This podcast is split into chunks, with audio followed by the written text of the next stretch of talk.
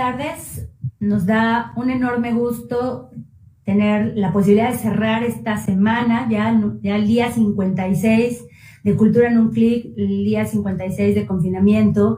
Reiterarles a quienes nos acompañan que estamos en el Estado de México en la fase 3, eh, que es la más fuerte, la más letal, y que es importante que permanezcamos en casa, que es importante atender las recomendaciones del personal de salud. Somos eh, un espacio, una zona de, riesgo en número de contagios, así que es importante mantener eh, siempre atentos a estas eh, indicaciones que nos dan las autoridades de salud. agradecerles como siempre su presencia en Cultura en un Clic y bueno, el día de hoy vamos a dar inicio a una serie de actividades que, como ustedes ya saben, eh, tenemos en el marco del Día Internacional de los Museos.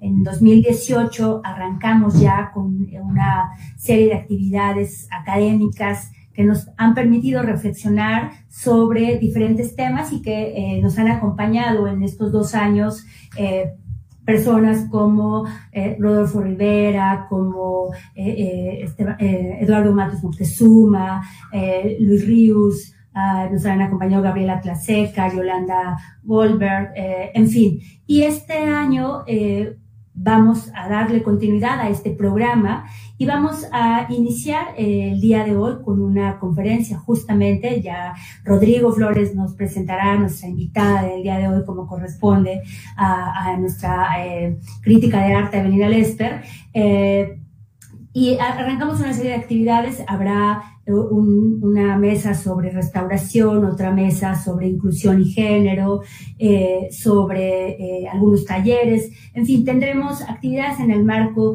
del Día Internacional de los Museos. Para nosotros, y lo diré de manera muy breve, para nosotros la política cultural uno de los componentes centrales han sido los museos. Para nuestra invitada, comentarle que el gobierno del Estado de México de manera directa administra 34 museos estatales distribuidos en eh, diferentes eh, municipios del Estado. En el Valle de Toluca se concentra una buena parte, el 50% de, de, museos. Eh, y para la secretaria de Cultura, la maestra Marcela González Salas, es un punto central. Se hizo una habilitación, como el público lo sabe, de, de varios espacios museísticos y hoy lo que eh, pensamos como fundamental en la política eh, de los museos es devolverles la vocación a cada uno de los museos. Eso, eso lo hemos considerado importante porque es la manera también de acercar al público a estos recintos porque sabe que va a haber paisaje, que va a haber fotografía, que va a haber lo mejor de las bellas artes, que va a haber este, la, la, parte de, la arqueología, de la antropología, en fin, hemos eh, hecho esta, este trabajo de la mano eh, con todo un equipo y eh, bueno, pues hoy damos inicio a los festejos y la conmemoración del Día Internacional de los Museos con nuestra invitada. Bienvenidos y le cedo la palabra a Rodrigo Flores, por favor. Muchas gracias, maestra. Eh, voy a leer una muy breve semblanza de, la maestra. bueno, entonces nada más eh, quiero presentarla. Eh, ella, como bien dijo la maestra Ivette Tinoco, es crítica de arte, es historiadora del arte y eh, escribe semanalmente en eh, Milenio. Y bueno, pues Avelina, nos da mucho gusto tenerte aquí con nosotros en el programa Cultura en un clic. Eh, vamos a tener una, una charla muy rica, vamos a estar hablando de varios temas y bueno, pues bienvenida. Gracias por invitarme y gracias a todos los los eh, invitados virtuales que se hayan conectado y que hayan entregado su tiempo para, este, para esta conversación. Muy bien, muchas gracias. Eh, les recuerdo a todos, como lo dijo la maestra Betinoco, este es eh, una actividad en el marco del Día Internacional de los Museos y estaremos hablando de los museos modernos y contemporáneos, que también es una especialidad de nuestra invitada Abelina Lester. Eh, maestra Avelina, me gustaría que empezáramos hablando de los museos modernos y contemporáneos en México. Eh, yo sé que tú tienes una gran experiencia en el tema de estos dos tipos de, de museos y quisiera que en primer lugar nos dijeras tu experiencia con estos dos tipos de museos y después me gustaría que entráramos a platicar un poco de las diferencias y los puntos en donde confluyen el mercado del arte y el mundo de los museos, en donde convergen estos dos mundos. Maestra Belina. El mercado del arte y el mundo de los museos. Exactamente. Bueno, vamos a plantear primero las diferencias. La diferencia entre el mercado de arte y museo es que el mercado del arte tiene como objetivo el comprador y o el coleccionista y el museo tiene como, tiene un objetivo más amplio. El museo tiene el objetivo de divulgar, de preservar y de mostrar el, bueno, el arte en ese, eh, hablando de arte concretamente, el arte que, de, que, al que está especializado. Esto es muchísimo más amplio, ¿por qué? Porque cuando está el mercado enfocado exclusivamente al comprador o, o a su coleccionista, puede concentrar, digamos, sus intereses en un estilo, en un género, en una técnica y además hacerlo estrictamente bajo sus parámetros de costo y de calidad, estrictamente. El museo no. El museo debe ser más abierto, no debe estar enfocado exclusivamente a un estilo o a un género o, a lo que está de moda, que es lo que está sucediendo continuamente. El problema es cuando los museos pierden estos, eh, un, un, interés más amplio, que es un interés evidentemente social y de divulgación de conocimiento, lo pierden por seguir la moda. Y peor aún, lo pierden cuando además se asocian de una forma poco transparente hacia determinadas galerías y entonces se convierten en valedores de lo que están promoviendo y vendiendo determinados galeristas. Y entonces el interés del museo se, se, se cierra y nada más se, hace un vínculo en el que lo principal no es la calidad de la obra, no son las necesidades de la comunidad, de, literalmente de lo que se tiene que estar viendo y de lo que se tiene que estar mostrando, sino que se convierte en un servidor de intereses comerciales. Entonces, esto daña muchísimo. El mercado del arte, quiero enfatizarlo, es muy, muy importante. El mercado del arte es la única forma que tienen los artistas de vivir dignamente y de, tener real independencia del Estado. Porque actualmente el mecenazgo del Estado es un monopolio. El Estado da los apoyos, comercializa el arte y decide además qué es lo que debe de dar y qué es lo que debe de comercializar. Entonces, debemos de separarlo. O sea, en el, mercado del arte deben de, deben de enfocarse y deben de conducir esa forma de vida, que es muy loable y es muy válida. O sea, pocos trabajos tan dignos como vivir del arte, que es algo que no tenemos ahorita. En este país no existe el mercado del arte. Simplemente no se promueve, no se apoya nada, nada. Y, entonces los artistas tienen grandes carencias incluso de espacios. Entonces el mercado del arte en un momento dado se convierte en el espacio donde un artista puede exponer, porque no tienen acceso a los museos. ¿Por qué? Porque los museos no están cumpliendo con su labor. Entonces, es nada más a través de eso. Sin embargo, el museo debe de ampliar y que si está interesado en lo que hay ahorita en el mercado del arte, no sea en el mercado del arte de dos o tres galerías, sino investigar y ver qué es lo que está socialmente funcionando, qué es lo que se está mostrando socialmente. Y, esto en, en otros países puede funcionar bien cuando hay mercado del arte, pero aquí no hay. Entonces es increíblemente difícil. Es difícil para las galerías y es difícil para los museos. Ah, ahí me gustaría eh, reflexionar sobre por dónde, o sea, por dónde empezar a crear un mercado del arte.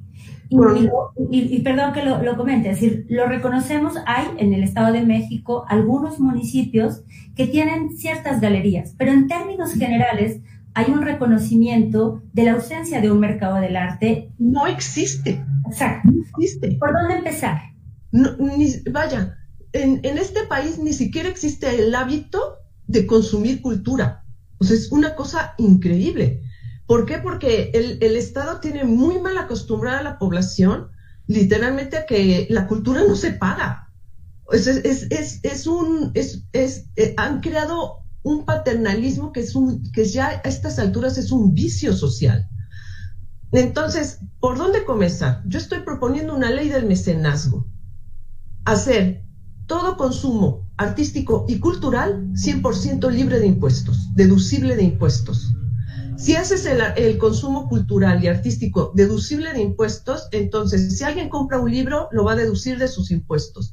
Compra una pintura, la va a deducir de sus impuestos. Eso no significa que la gente no vaya a pagar impuestos. O sea, el artista va a pagar impuestos, el librero va a pagar impuestos, pero tú, consumidor, no vas a, vas a poder deducir tu compra de los impuestos.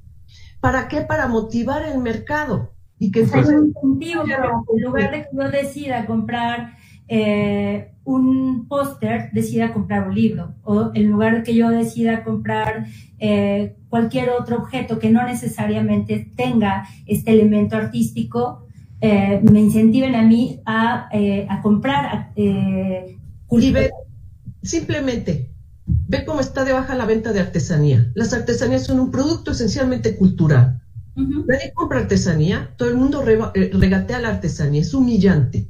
Es humillante que llegues con un trabajador que muchas veces se traslada horas para llegar a su centro de ventas y le digas en cuánto me lo deja. Claro. O sea, ¿en cuánto te deja una tradición que tiene 500 años en este país? Como son, por ejemplo, los sujetos de Olinala. Claro, ahí tenemos que crear una conciencia, como decía Pierre Bourdieu, tenemos que crear una conciencia del valor, de lo que significa un objeto de arte. Pero si no le das un incentivo a las personas y mantienes un, monopolio en el que el Estado da los apoyos, en el, Estado divulga y el Estado comercializa, entonces no vas a poder abrirte al mercado. Por eso no hay mercado, porque es un monopolio.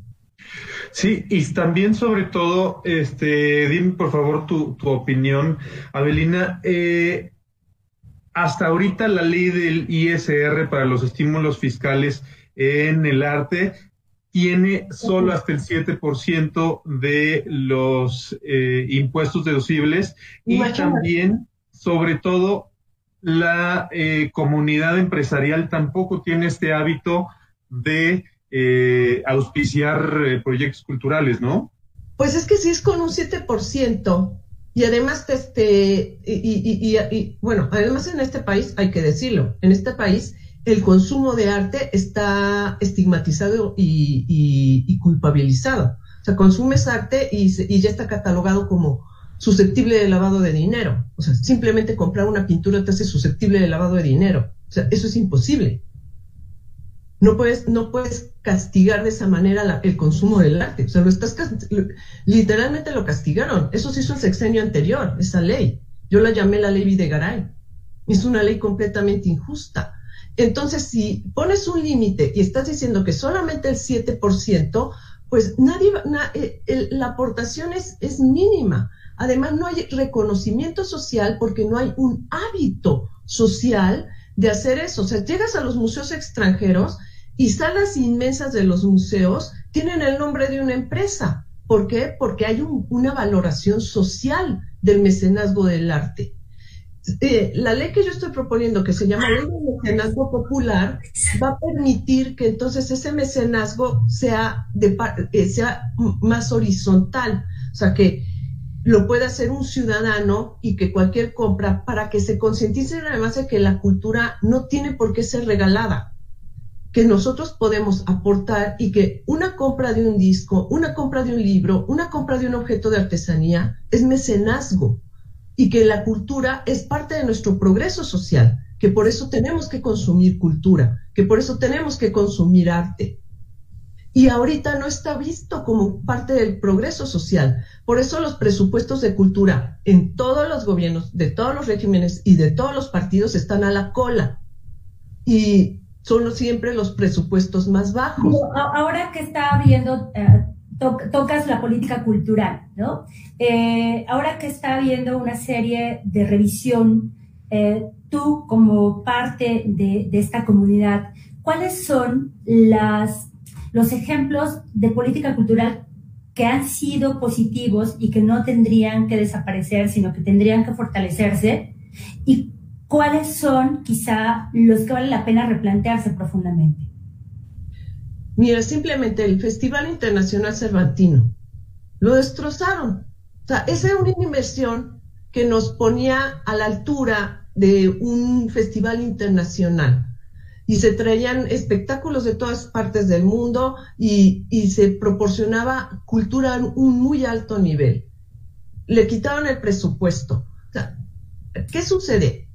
Toda inversión en cultura, toda inversión en cultura de calidad es altamente redituable en muchísimos aspectos sociales, en la, en la formación de la sociedad, en la misma paz social, en la, en el, en el, en la cultura y en, la, y en el conocimiento que se, va, que, se va, que va a preservar a la sociedad. O sea, nosotros, un poema no es una carretera, un poema no es una planta petrolera, pero un poema significa un individuo, un poema salva una vida, un poema es, o sea, ser poeta es una profesión. Y eso no se ve como progreso social, o sea, se ve como progreso social simplemente lo que es redituable en pesos y centavos. Ahora, la cultura es redituable en pesos y centavos. El concierto de un grupo musical en, en masivo son, es una derrama enorme de puestos de trabajo. Gente de seguridad, gente de tramoya, músicos, iluminadores, transportistas, o sea, la fuente de trabajo que implica todo eso no se ve. Entonces, por eso ni siquiera nosotros hemos sido un destino cultural. Ahorita estamos con una pandemia y qué horror. Pero ve lo que era Florencia, ve lo que es Italia. Italia vive de su turismo cultural. Nosotros tenemos abandonadas las zonas arqueológicas. Llegas a las pirámides y le sale pasto por todas partes. O sea, es, es, es, todo eso está abandonado. La gente vandaliza los murales, vandaliza las piezas arqueológicas. Los, mesos, los museos de sitio son paupérrimos. Porque no creemos en, ese potencial. Ahora, ¿por qué no creemos? Porque no creemos en nuestra cultura, no creemos en nuestro arte, no nos respetamos en nuestra identidad artística. Porque si la respetáramos, tendríamos buenos presupuestos. Si la respetáramos, tendríamos es todos esos lugares de ese valor incalculable, esos lugares que son irreproducibles, los tendríamos con un cuidado pristino y no lo tenemos. Fíjate, tienes toda la razón. Nosotros tenemos una experiencia, te comentaba en el inicio de esta charla, que cuando arrancamos la administración, una de las primeras cosas que se planteó la secretaria y que hizo la gestión con las autoridades correspondientes, por supuesto con el gobernador, fue el, dignificar los espacios eh, culturales, ¿no? Centros regionales, museos, eh, bibliotecas, porque ella decía, debemos, o sea, debemos, es como nuestra casa y debemos sentirnos orgullosos de llegar a ese espacio para poder luego eh, eh, difundirlo.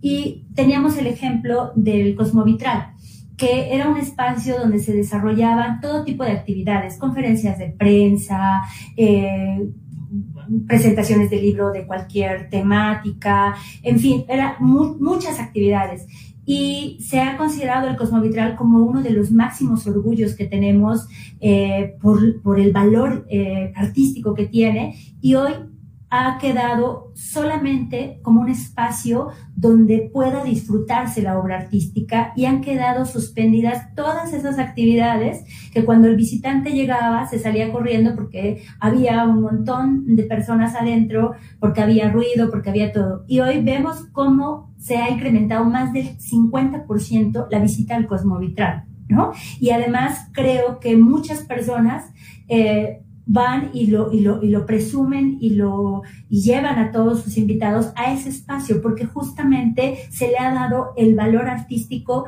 a ese eh, cosmovitral. Pues eso es lo que es necesario hacer, pero no nada más ahí, eso, en todos los aspectos, en todos los aspectos, o sea, no, no, no catalogar la cultura como algo que no merece ese cuidado ahorita, por ejemplo, actualmente con esta nueva administración, los, todos los espectáculos internacionales se cancelaron. Y eso que teníamos de que, no sé, hace tres años vino Andras Schiff a tocar a Bellas Artes el, libro del clave bien temperado de Bach, eso ya no va a existir. Los dos libros. Ajá, yo estuve allí y fue así verdaderamente una oportunidad excepcional. Cuando cancelan todas esas actividades, ¿qué es lo que están haciendo? No están ahorrando, están pauperizando la cultura y están pauperizando la educación de toda la, una nación y haciéndola muchísimo más limitada. ¿Por qué? Porque ahora, si quieres escuchar a Andras vas a tener que pagar un boleto de avión, vas a tener que hospedarte y vas a tener que cobrar, comprar un boleto que mínimo te va a costar 300 dólares. Entonces, ¿qué hicieron?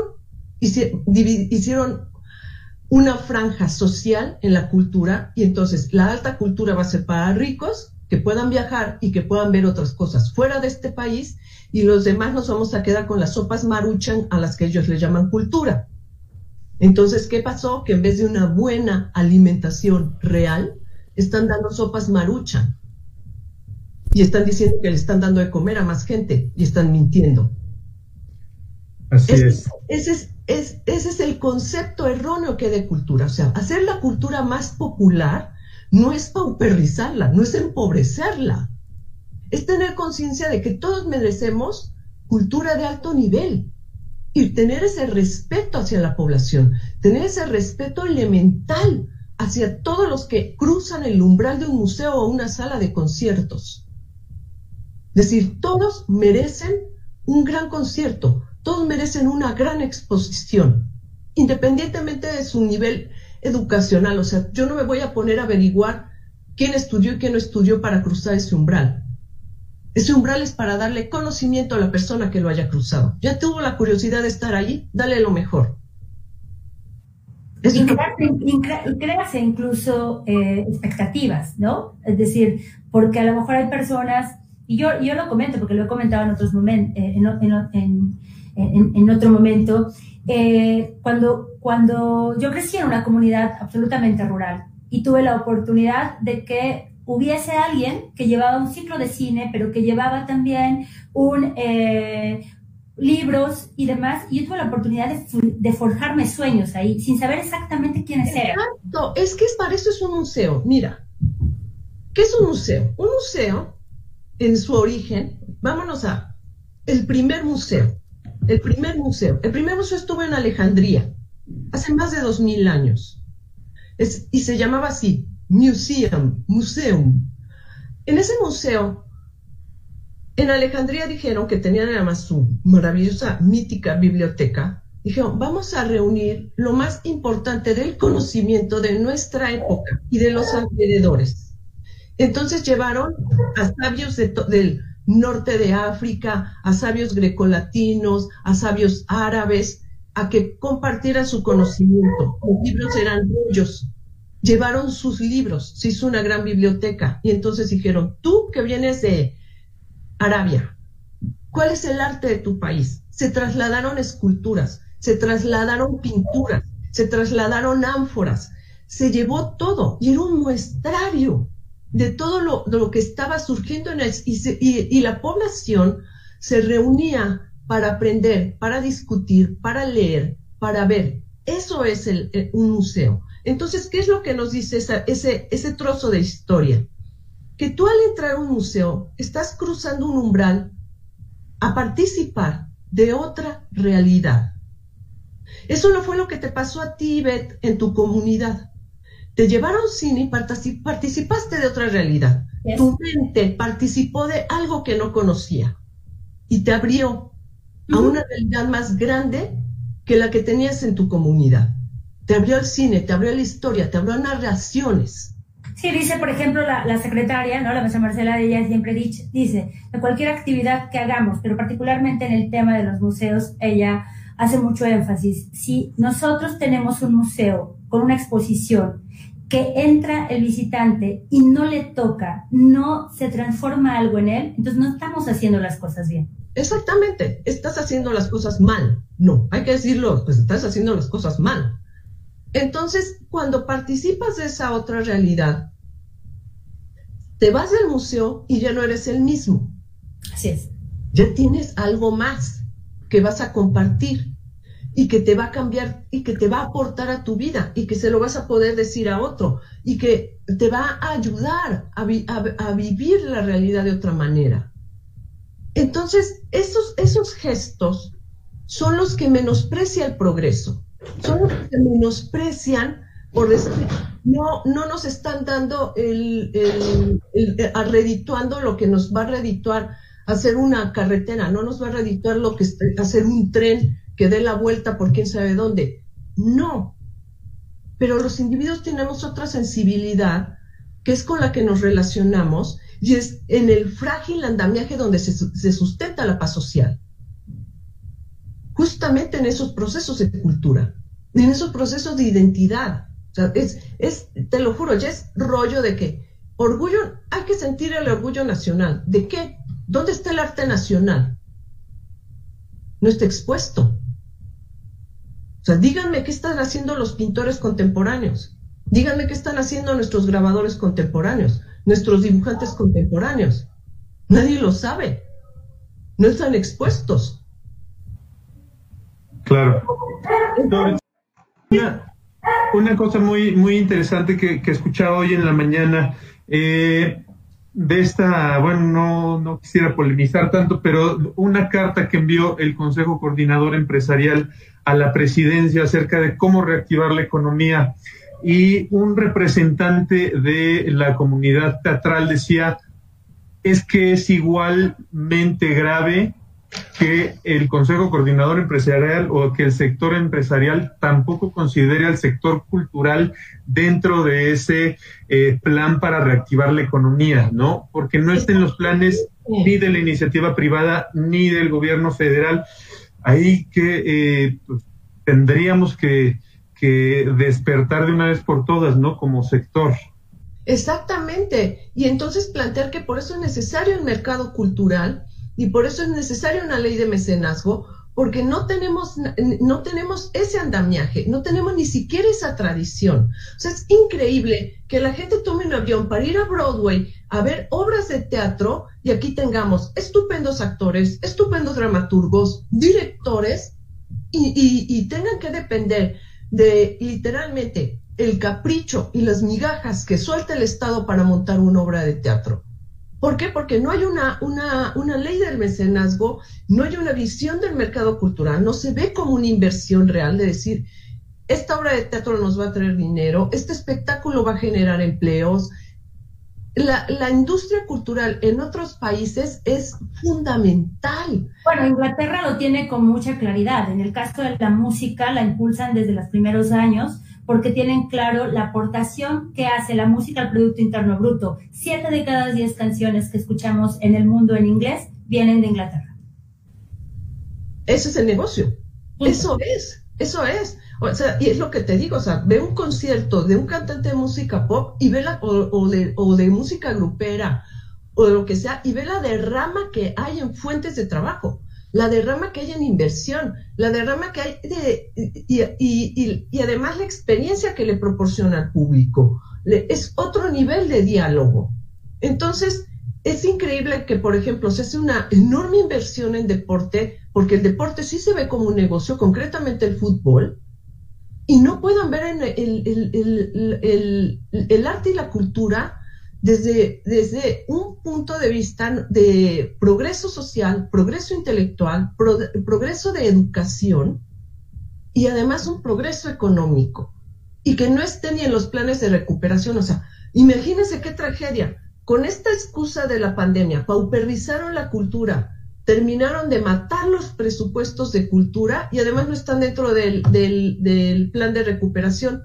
Y nos están hablando todo el tiempo de que vamos a, del bienestar social y, y, dices, ¿dónde está el bienestar social de la comunidad cultural?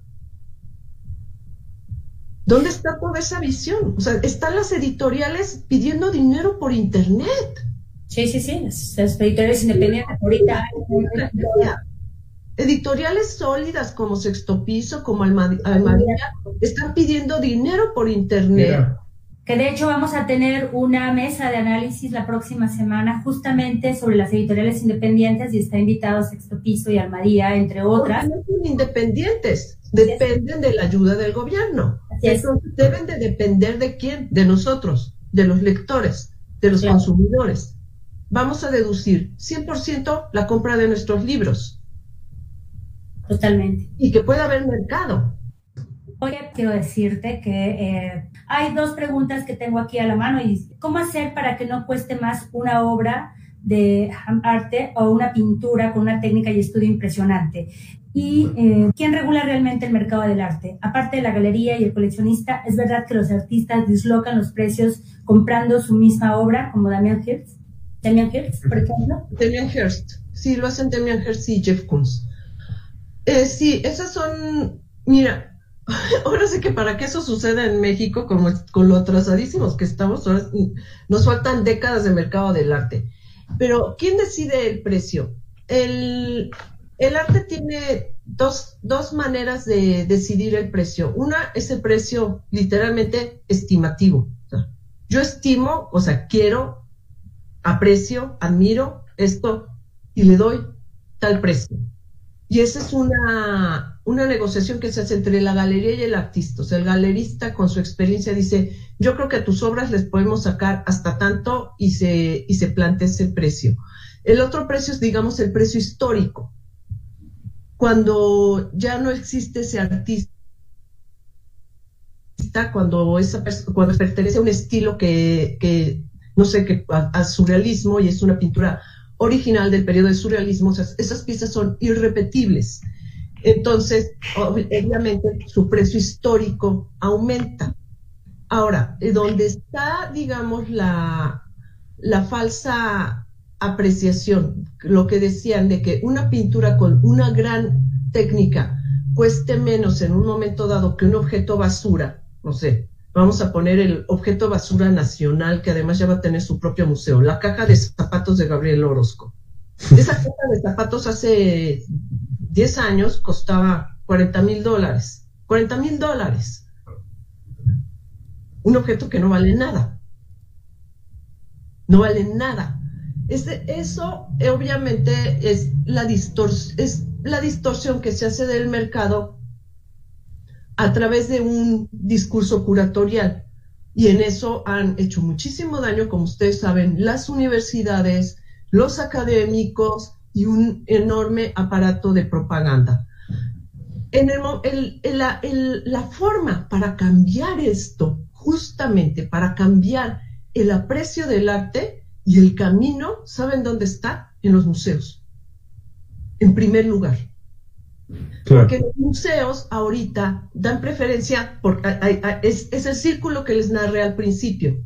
Ah, eh, cuesta 40 mil dólares. Ah, y está en tal galería. ¿No la prestas para exponerla? Sí, mi reina, ve por ella la zapatería que te regalen una y la pones y yo te doy el certificado. Ahí está la exposición. Entonces, si el museo dice, ok, eso es lo que tú estás vendiendo y que tú estás manipulando el precio y estás haciendo eso, está, es tu negocio. Mi obligación es mostrar todo lo que hay en el arte, no nada más que estás vendiendo. Así es. Eh, justo en esto iba mi siguiente pregunta. Es que no eh, terminado. Y entonces te ah. asomas a lo que están haciendo nuestros creadores, los que están haciendo nuestros pintores. Y, te das cuenta de lo que hay en ese momento en la creación artística, que no está solamente esto, sino que hay un panorama enorme de artistas valiosos que no han expuesto. Ese es, el, esa, es justamente la labor del museo. Ahora sí, René, digo, Rodrigo. Justo, justo en eso iba la, siguiente pregunta. Pensando también en, algunos artistas que de pronto acaparan a las instituciones y demás, cómo hacer para que los museos no sean cómplices de este mercado del arte voraz, por así decirlo. Mm, bueno, es un mercado, aquí en México, que es nuestro mercado, ahora sí que nuestro mercadito del arte, porque tenemos poquísimo, eso es lo que ha sido increíble, que en el escasísimo mercado del arte que hay, los museos se han ido hacia allá y han cerrado los ojos al enorme panorama artístico que hay en, que hay en la ciudad, que hay en, todo el país. ¿Cómo funcionan los museos y cómo funcionan actualmente? Los museos, por lo menos, y, esa es mi, y es mi experiencia directa, trabajan con cero transparencia y trabajan con cero acercamiento a la comunidad. ¿A cuál comunidad? Para empezar, a la comunidad artística. Los museos están de espaldas a la comunidad artística. Entonces, ¿cómo, cómo, cómo hacer? Pues abrirse. O sea, simplemente, ¿qué es entrar y pedir una exposición? Y es mi experiencia. Llegas a los museos y te dicen que las exposiciones están ya planeadas de aquí a que se termine esta pandemia y regresen otras tres pandemias. O sea, te dicen que simplemente no hay museos. Fui al Museo de San Ildefonso, solicité el museo, represento a más de 200 pintores que, de la colección que dirijo. Es mi trabajo ir a pedir los museos. Es mi trabajo que me cierren la puerta en esos museos con un enorme tupé y una enorme displicencia que se mueven todos los funcionarios. Entonces, llego al Museo de San Ildefonso, pido el museo y me salen igual que en todas partes. Ay, no, pues las exposiciones ya están dadas hasta el 2025. Le dije, ¿en qué momento hicieron todo ese calendario? ¿Cómo dan las expo o sea, cómo están cerradas ya las exposiciones? Sí, y le digo, ¿me puedes dar la lista de tus exposiciones? A ver, nuevos feminismos, eso no es una exposición. Eso es un discurso curatorial. Entonces, ¿qué pasa? Que cierran, se cierran a toda, toda, toda la creación, a todo lo que se está haciendo por exponer discursos curatoriales que tienen nivel de, licenciatura de tesis. Y entonces, con ese nivel, con ese, con ese, con ese discurso, montan exposiciones y, se cierra, cierran la puerta a todo lo que se está haciendo. ¿Por qué? porque como hay cero transparencia, entonces, pues es más fácil recibir un curador que es mi amigo y darle la exposición con un título tan absurdo como Nuevos Feminismos, que no significa nada, porque no significa, no es un género artístico, no es un estilo, no es nada. Es más fácil eso que qué? recibir a los artistas. Fíjate que eh, hace dos años justamente en uno, de en uno de los conversatorios que teníamos en el marco del Día Internacional de los Museos, no recuerdo ahora eh, el nombre de la persona, ahorita me voy a acordar, pero él lo que proponía en ese momento era la importancia de que pudiese haber criterios muy claros para cuál es el papel que tienen que jugar los museos dependientes de instituciones gubernamentales, museos universitarios, museos privados y galerías. Decía, creo que puede haber cabida para las diferentes expresiones artísticas y los diferentes niveles de propuestas artísticas. Solo que hay que tener claridad para que no se les cierre la puerta a, quienes están arrancando en ese camino y a mí me parecía en principio, y eso lo, y lo comentamos porque en 2018 hicimos una revisión a partir de una serie de, de, de, de un diagnóstico que hicimos sobre, en principio, nosotros la necesidad de darle la vocación a cada museo, porque nosotros en cada uno de los museos lo que encontramos es que se exponía de todo, ¿no? Y que de la misma manera podía exponer un estudiante que un artista que empezaba ya una buena trayectoria que un artista eh, consagrado. Y había de alguna manera que ir eh, diciendo los espacios se abren, no obstante, hay que meter un poco de criterio, reconocer la vocación de cada uno de esos espacios y si es un espacio dedicado al paisaje, ahí se va a exponer paisaje, pero si es un espacio dedicado al retrato, ahí se va a exponer retrato y así un poco hemos ido de alguna manera tratando de eh, reorientar los espacios para, para tener un criterio eh, firme para decirle a una comunidad artística, porque de otra manera nosotros teníamos que abrirle cada espacio a la persona, al artista que se presentara, porque no teníamos un criterio establecido. Sí, pero es que no nada más, no nada más se trata de tener un criterio establecido. Y, y, no puedes establecer un criterio con las galerías. Las galerías déjalas hacer lo que se les dé la gana. Es mercado, es un negocio. O sea, ahí no te puedes meter, pero para nada. Propiedad privada. Estamos hablando del Estado. Y los museos universitarios son del Estado y los museos universitarios se pagan con los impuestos. El asunto es que simplemente ah, no, no hay ni siquiera transparencia para elegir las exposiciones. Casi, casi las exposiciones tendrían que ser a licitación y se debería de hacer convocatorias abiertas para que los artistas este, presentaran sus proyectos de exposición y fuera, y fuera transparente la elección de esos artistas. Es una cosa que no sucede. Yo fui al Museo de Arte Moderno de la Ciudad de México y también lo solicité. Me recibieron con lo mismo, que ya las, las exposiciones estaban entregadas hasta el nuevo diluvio y que las había y que además había un consejo que era el que decidía qué era lo que se iba a exponer. En el momento que pregunto quién es el consejo, ¿qué creen que me? Que me contestaron que no me podían dar sus nombres. O sea, es increíble la falta de transparencia. O sea, ¿cómo te dicen que las elige un consejo y que además el consejo es secreto?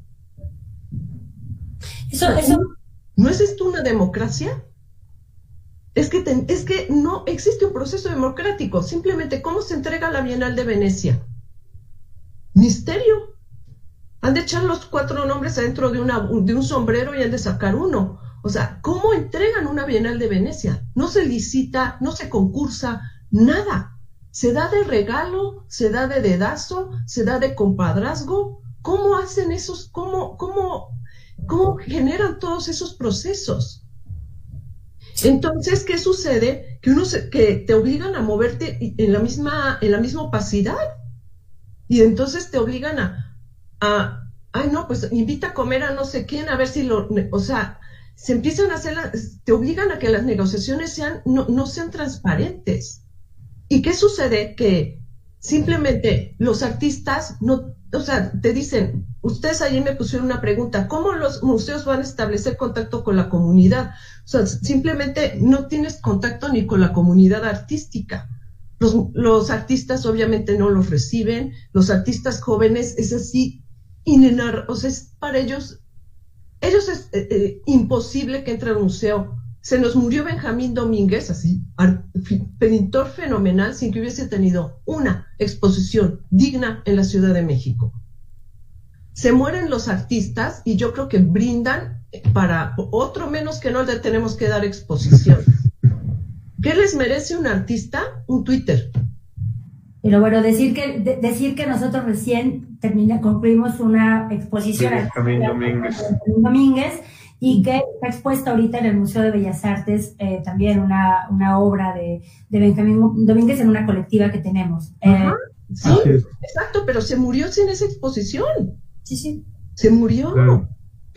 Si me permite. Repetibles, o sea, ya no hay otro Benjamín Domínguez, o sea, ya cerramos eso. Y, así, se van nuestros artistas.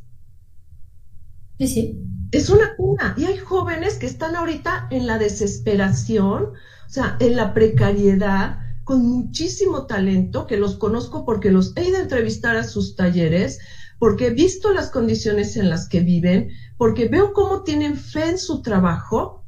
¿Tú crees que esos chicos pueden levantar, levantan el teléfono no, o sea, no pasan de la secretaria, no pasan de la recepcionista. Entonces, ¿con qué comunidad están los museos?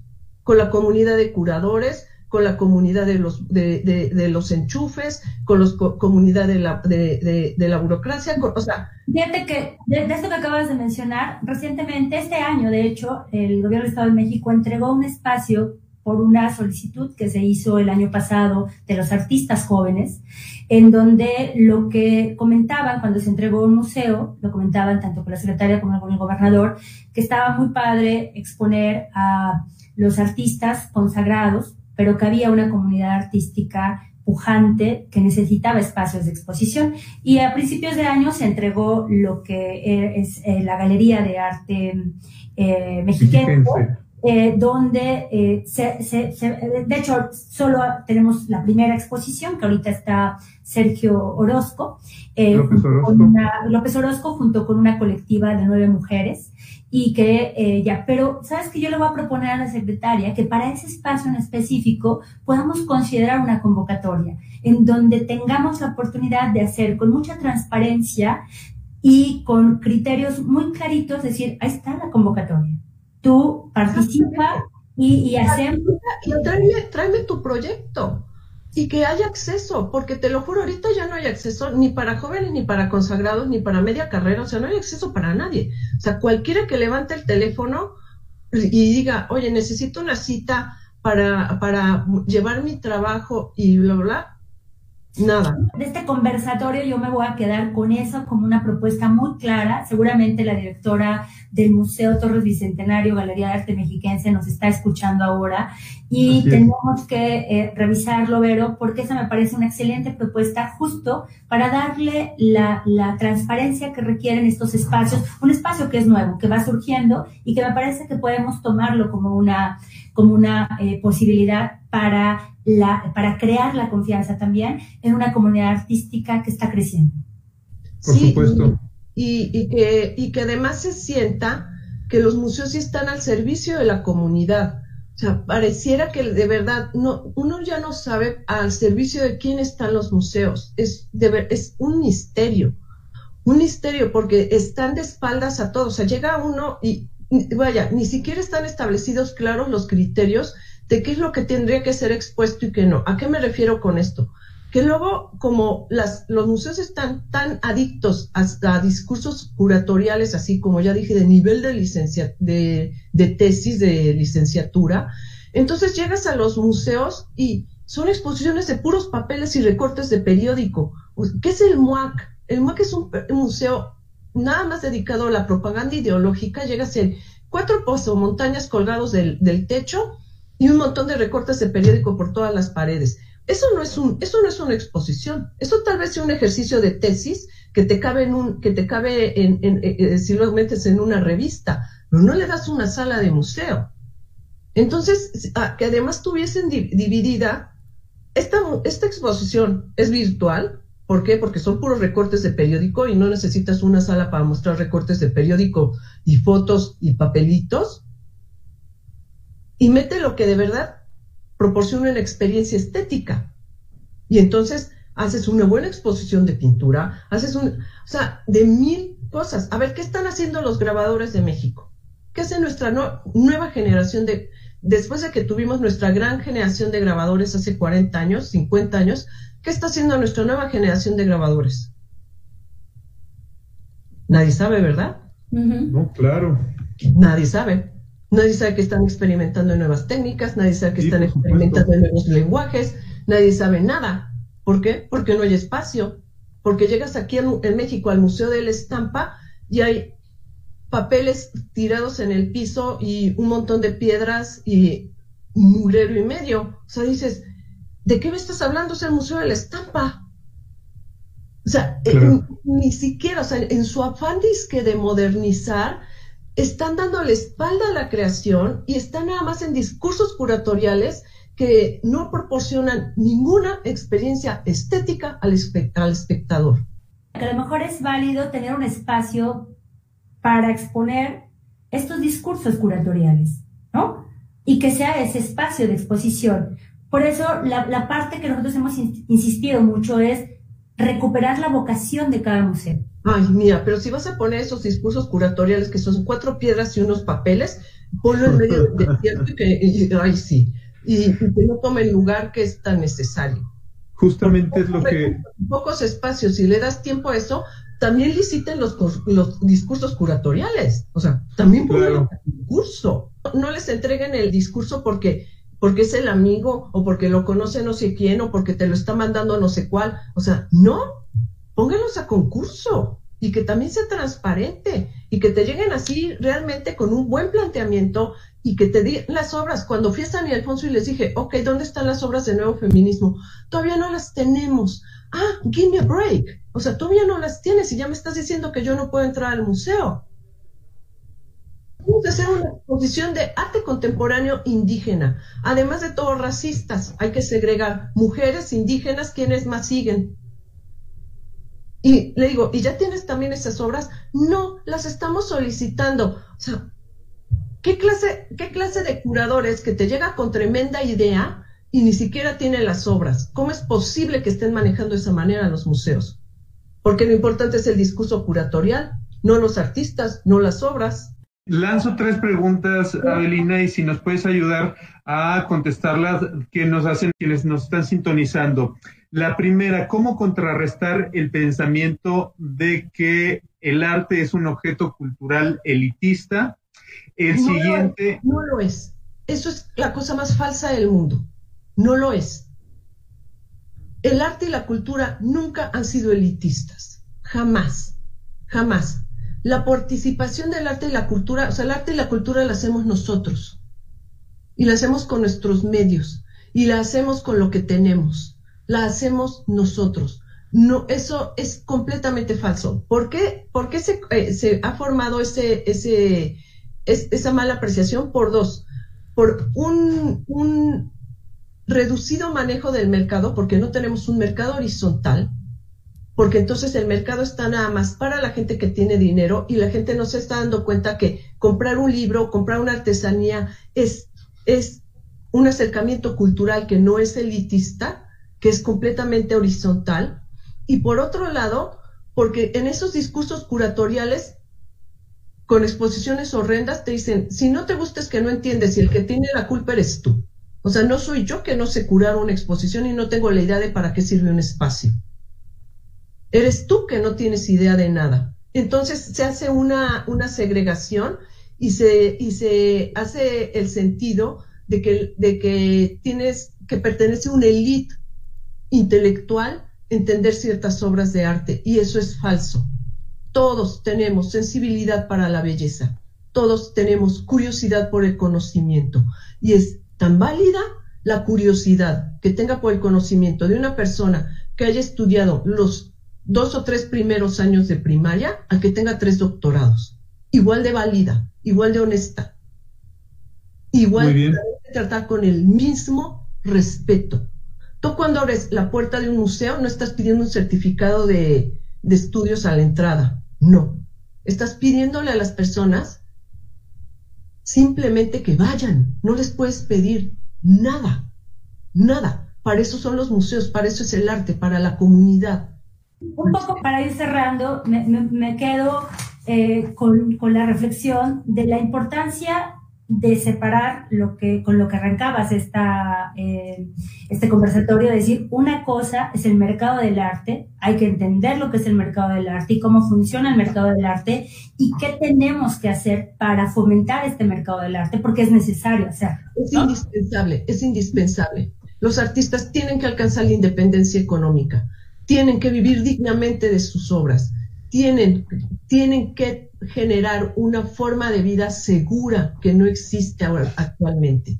Y otra cosa es el museo, el espacio de exposición y lo que se debe trabajar es esta línea que hoy parece muy confusa entre el museo y el mercado del arte, para que no haya, o sea, tenemos que dejar la claridad. Ese es el gran reto que tenemos las instituciones que, que, que, tenemos bajo nuestra responsabilidad de administración de museos, pero también las propias galerías, ¿no? Es decir, pero en el caso concreto de los museos y más los museos públicos, debemos cuidar esa línea y dejarla con toda la transparencia. Ese es el gran reto que tenemos.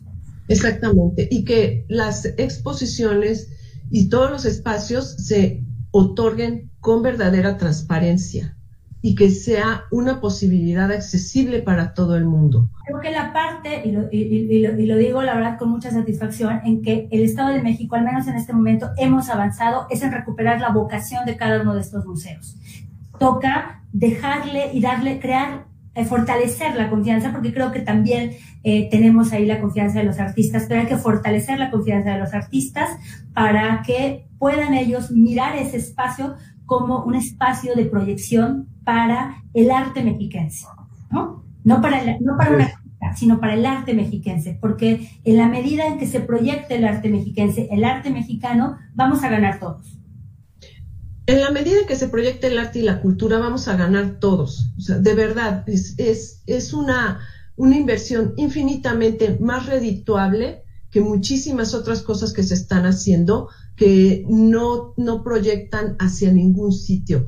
Es muy, muy importante valorar el arte como fuente de inspiración, como fuente de, de otro nivel de diálogo social y además como una fuente económica.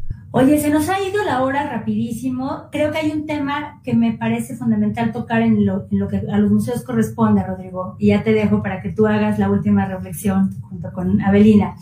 Eh, hoy estamos en este confinamiento también eh, reconociendo que viene una crisis para los museos. Lo está viendo a nivel internacional, eh, donde si, en, en principio este año la gran mayoría de los museos se plantean si va a ser posible o no abrirlos bajo la lógica en la que estaba eh, antes del confinamiento.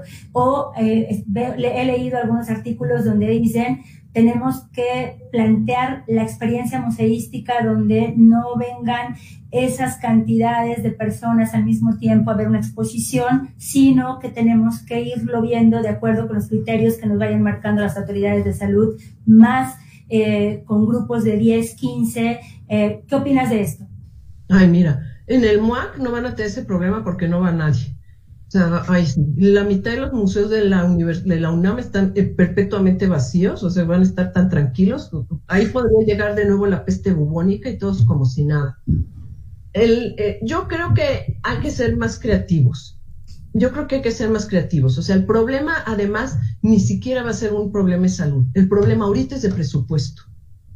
O sea, ya los museos eran pobres. O sea, ya los museos llegabas a exponer y te decían, a ver, es tanto de la pintura, tanto de los clavos. O sea, a mí me pasó. Cantidad de veces eh, llegábamos a los museos y es tanto de los, se necesitan tantas pijas, se necesitan tantos armellas, se necesitan, y, y había que ponerlo todo. O sea, bueno, hay que participar. Si hubiese una ley de mecenazgo, pues habilitas una sala sin ningún problema. El asunto ahí va a ser justamente de inversión. Necesitamos una ley de mecenazgo para que entonces la iniciativa privada, los ciudadanos y todo el mundo aporte a la formación de cultura. Y haya una manera de patrocinar museos, haya manera de aportar para que esa, ese enriquecimiento, enriquecimiento sea comunitario y se retribuya y que sea un valor social y un orgullo social aportar a la cultura. Se debe de generar esa concepción en los ciudadanos, en los individuos y en las empresas, que es una cosa que no sucede. Eso es lo que nos va a, sacar adelante. Fuera de eso, que si hay un reglamento, que si entren formados, que si entren... Eso se soluciona. Eso, es, eso es, con eso no pasa nada. No pasa nada. Que si ya no va a haber pantallas táctiles, no las pongan. O sea, los museos no son cafés internet. Siempre a mí me han parecido una idiotez las, las pantallas táctiles. No las pongan. Pongan una buena pintura. Pongan un buen dibujo. Pongan una escultura maravillosa no se estén preocupando por las pantallas táctiles, esos son tras.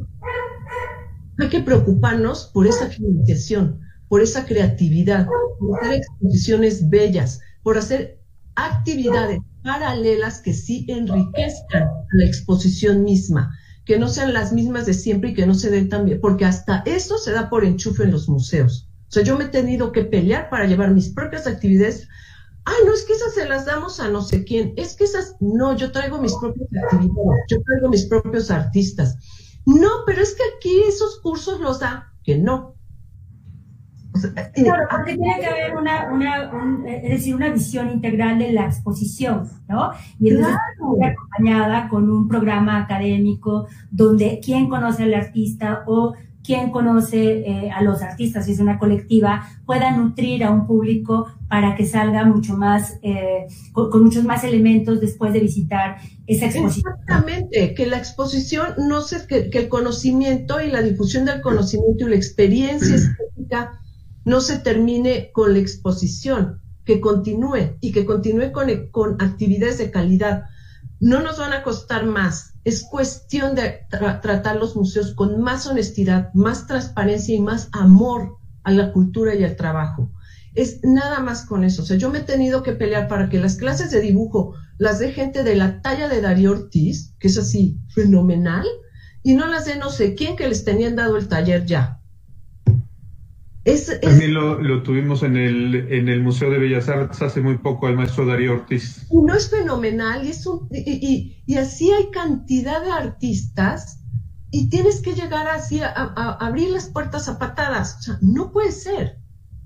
Tenemos que integrar y tenemos que ver que todo es el conocimiento, porque el arte proporciona conocimiento, la cultura proporciona conocimiento, y que es un bien social. Muy bien. Eh, pues maestra, llegamos al final de esta jornada. Eh, igual estaría muy bueno que comprometiéramos aquí a Belina a que tuviéramos una segunda parte de conversatorio, porque nos siguen llegando y llegando preguntas y comentarios. Todos eh, nos ponen que excelente conversatorio, que están de acuerdo con la visión que planteas, Abelina, y, y demás.